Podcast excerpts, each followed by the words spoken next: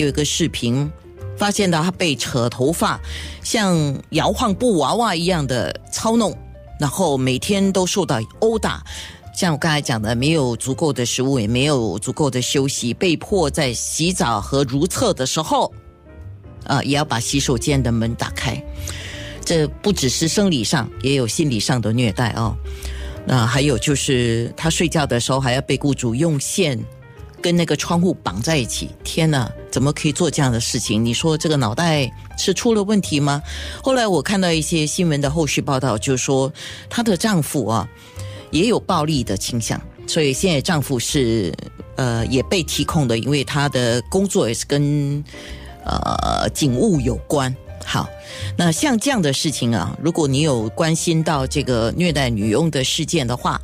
呃，你应该有一些印象。那好，我们先问两位啊，你们两位处理过类似的事件吗？呃，医生先说吧，你处理过这样的事件吗？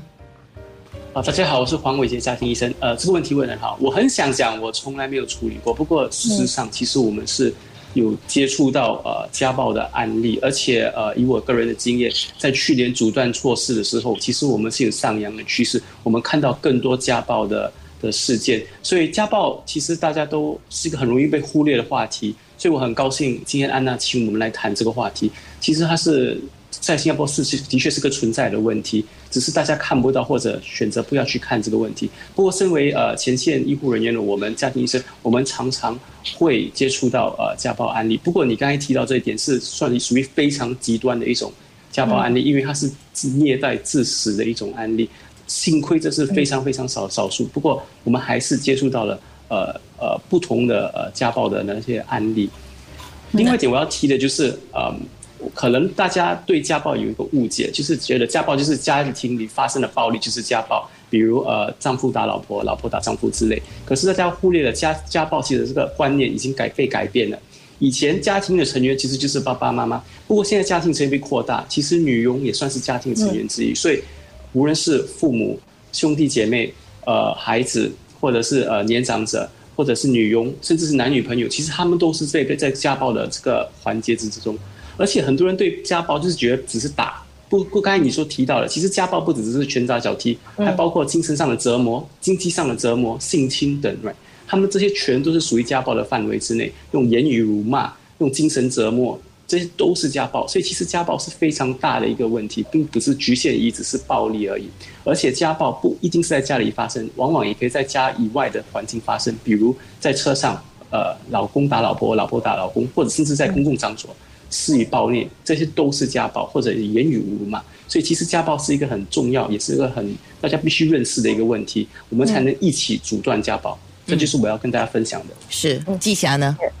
？Yeah，对我我我非常同意，就是当当一方面有蓄意的去伤害对方，不管是言语上、身体上啊，都算是一个暴力。啊啊，我觉得每个人都有那个啊安全的权利。啊，所以不管在什么情况下，当我们蓄意的伤害另外一个人的时候，他他就甚至变成是一个 assault，就是一个一个家暴了。啊，我自己处理比较多呃个案就是三方面，一方面就是啊，他们有一些已经被举报了，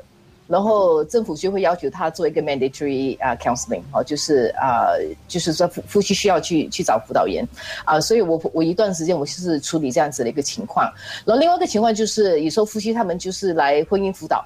然后婚姻辅导过程一般上呈现的问题就是没有办法沟通，有争执。但是了解情况过后呢，啊，会呈现第一个会听到的就是言语上的那那那种啊不和。然后哎，了解更多的时候呢，就会变成是偶尔会有这种家暴的情况出现。嗯啊，所以这个比较是啊关于夫妻之间的。然后另外我们比较常见就是啊，刚刚医生提到就是啊，在主这个 COVID 期间，就是啊父母亲跟孩子都在家里嘛。呃，所以当没当父母亲没有办法处理这样子的，就是孩子的尖叫啦，孩子不听话啦，不做功课啊，啊，所以那条线我们刚刚提到就是比较难比较难画，就是什么时候是所谓的管教，什么时候就变成是啊虐待孩子哈，呃，所以所以这个我觉得我们我们可以谈一下，就是在这个情况下，其实对孩子的影响是什么？是，或许听众已经先可以 WhatsApp 给我，或者是留言吧。呃，我先问在看的人，在听的人，就因为我们面部直播也在进行嘛，就是说，你觉得那条线应该画在哪里？啊，当你一个人对另外一个人，你所做的事情那一条线应该是画在哪里？过头了，它就是一个叫虐待或者叫施暴。健康那件事。